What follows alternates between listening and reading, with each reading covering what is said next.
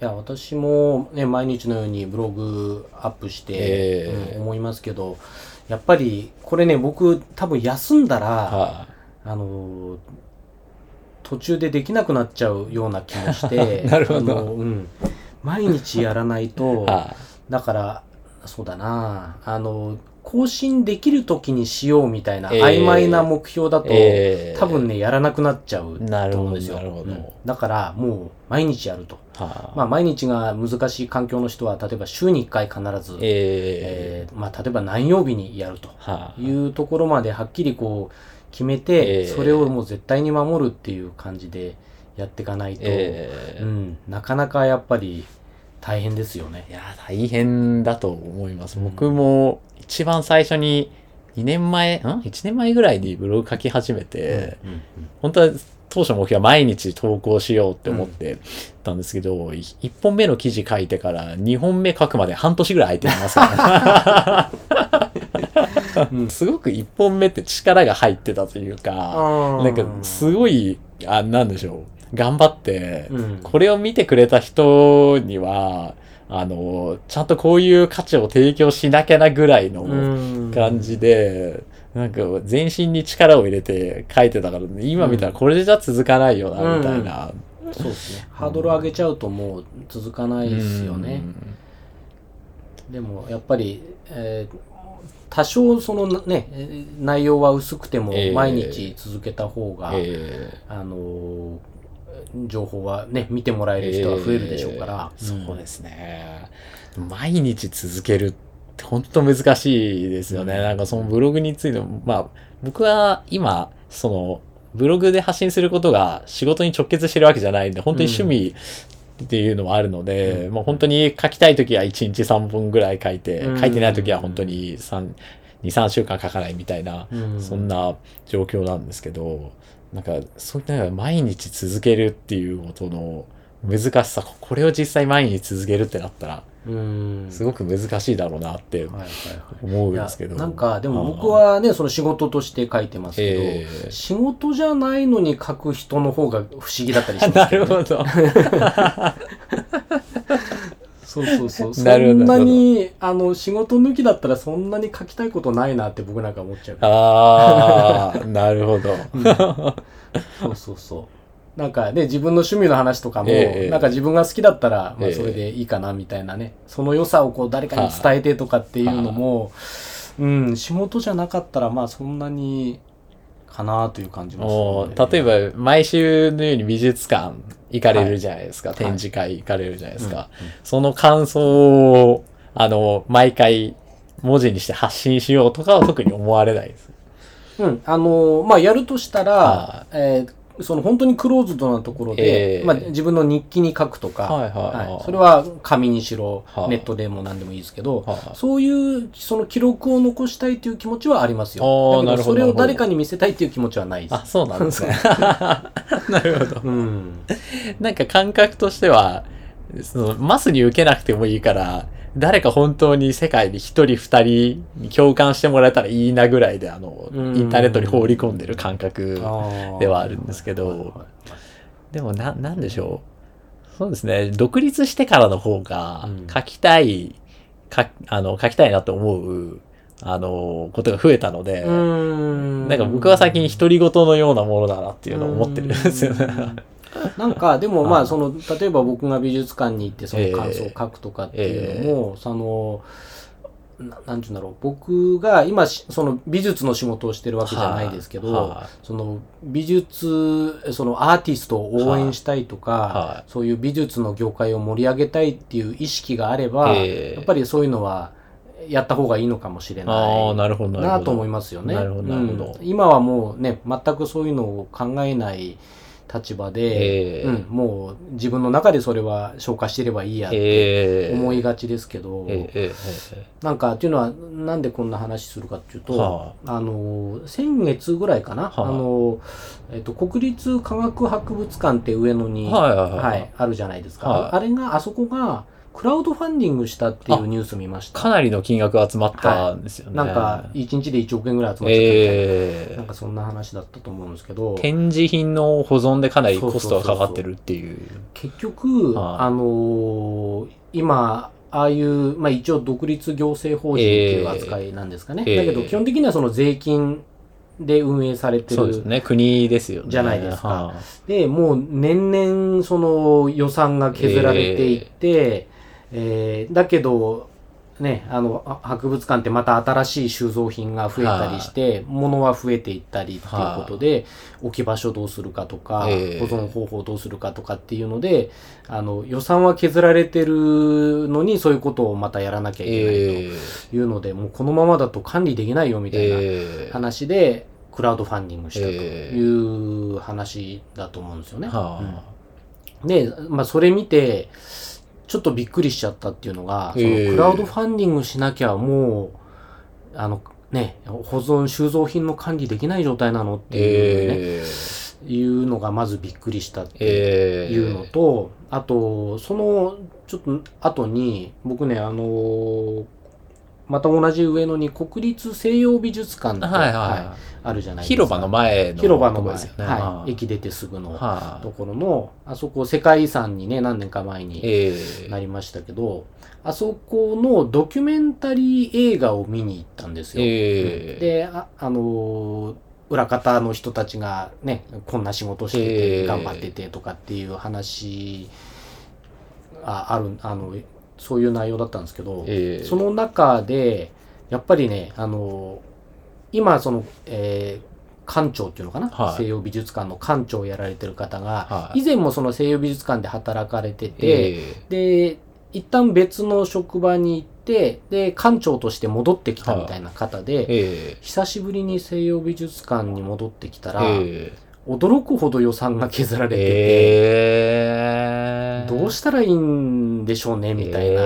ことを言言ってるわけですよ。はあはあはあ。で、僕もね、あそこ何回か行きましたけど、あそこにその学芸員とかも含めて20人ぐらいしか人がいあの大きい建物ですか。20人で回してるんですよ。なるほねど。で、それが別にその20人がみんな受付にいたりっていうわけじゃなくて、はいはいはい研究したりしてる人がほとんどなわけじゃないですか。はいで、それも含めて20人でやっていうて、んどんだけ予算少ないんだよって思思ったっていうのもあったり、結局、その、ね、税金であの運営されてたものがどんどんどんどん予算が削られていって、ええ。ー独立行政法人という形をとって、ええ。自分たちでまあある程度こう売り上げというか、はいはい。立てなきゃいけないとはい。いうような世界になっていって、ええ。今その何が起こってるかっていうと、ええ。その映画でも言ってたんですけど、は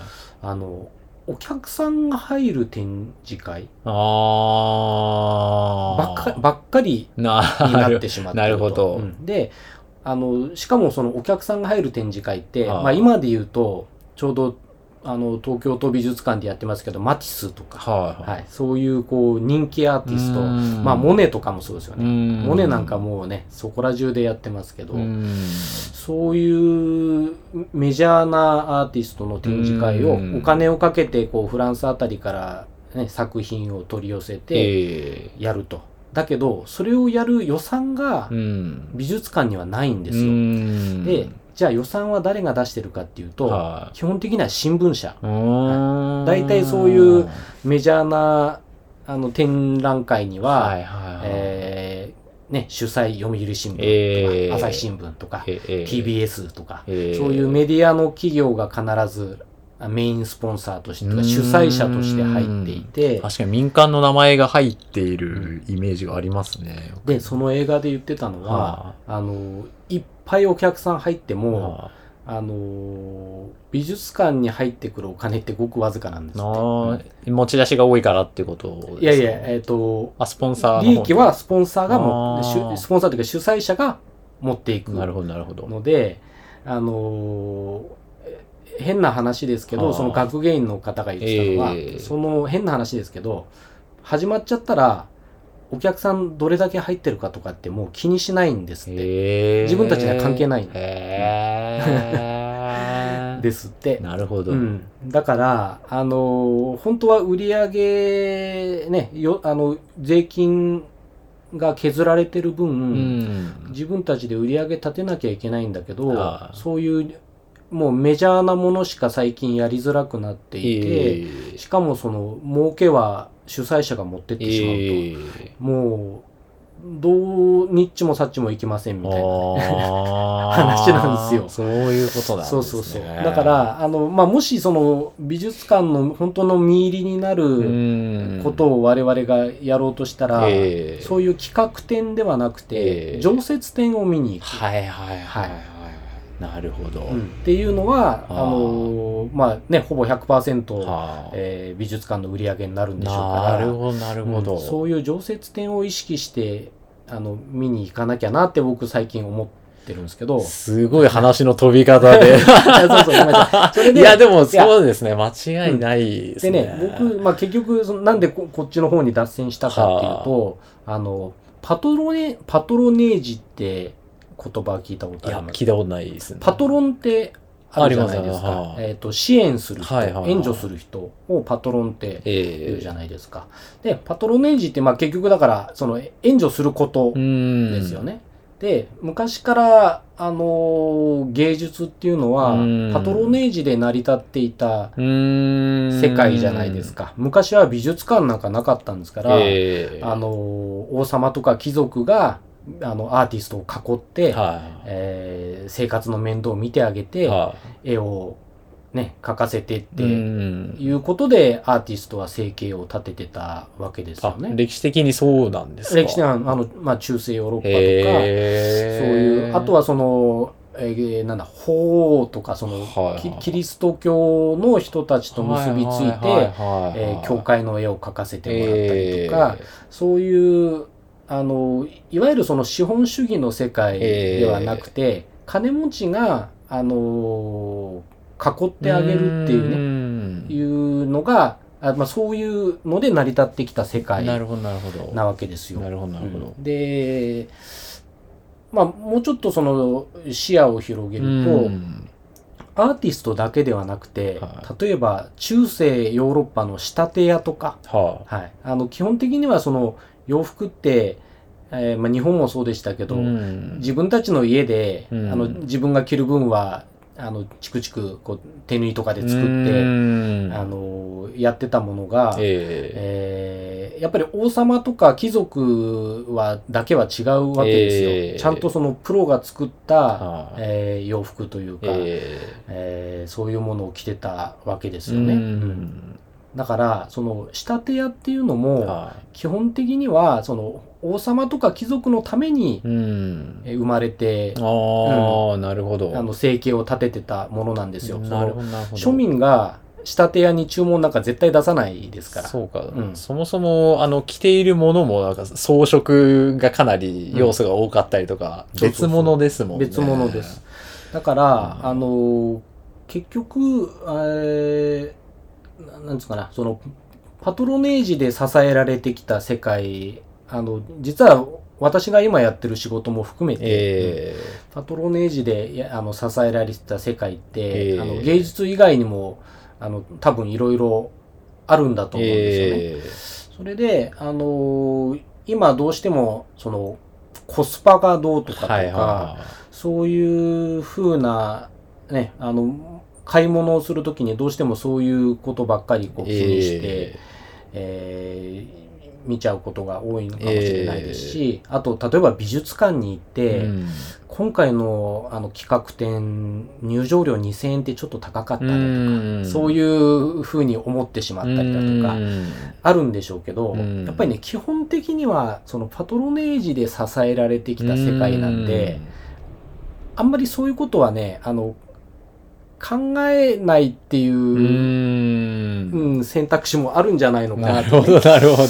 気がするんですよ。なるほど。うん。だから物の価値、まあ、例えばうちでスーツを買っていただいたお客様も、まあ、生地代がこのぐらいで、ええ。ー工賃がこのぐらいで、ええ。ーまあう、あの売り値がこのぐらいだから適正だなとかっていうふうに、あのどうしても考えてしまいがちだと思うんですけど、それプラス、はいやっぱりあの援助したいというか、えー。応援したい気持ち、えー。うん、あのなんか援助してくれっていうとこう物乞いみたいな感じになっちゃうんですけど、え そうそう。あのだけど、うん、あのゴーマの店をちょっと応援してやりたいなと、えー。うん、あのこれからも続けてほしいしとかそういう気持ちもある程度こう値段の中に含んで考えてほしいなというふうに思ったんですよね。なるほどなるほど。うん。あのその、えー科学博物館のね、ええ。ー話と西洋美術館の映画の話と、えーそれを見てあなんか私の商あの商売も、ううんんそうやってこう多分支える気持ちでうちに通ってくださるお客様もすでにいらっしゃると思うんですよ。ええ。うん。なんかそそういう意味合いもあるんだなと思って、ううんん。なんかそんなことを考えましたっていう、なんかでも話なんそう。全日本は割と全体的にそういう小さなファンコミュニティの文化に結構寄ってってるなっていうような気はしていて、本当に近所のおじさんうん近所のお姉さんが推しなんですみたいな人が増えていって。その方の活動の背中を周りの方が押していくみたいなのも、うん。まあ結構面白い文化だなって、なってきてるなっていうふうに思うんですよね。だからさっきはあのね SNS の悪いところをね、えばっかり言っちゃったかもしれないですけど、うん今ねおっしゃってたのは SNS のいい部分で、うん。個人で情報を発信して、うん。で YouTube だとそれに対してこう投げ銭みたいなシステムがあったりして、そういうねその本当にローカルな、えー有名人だとか、うん。うんそういう人たちもこう世に出やすくなってきたというか、昔だったら本当に目にすることもなかったような人たちの、ええね、あの顔が直接見られて、えええー声も聞けて、うん、ファンになれて、うんうんでそれに対して投げ銭して、うん。みたいな感じのあの文化っていうのはやっぱり、ね、SNS とか YouTube があるからこそうん。育ってる文化ですよね。そうですね。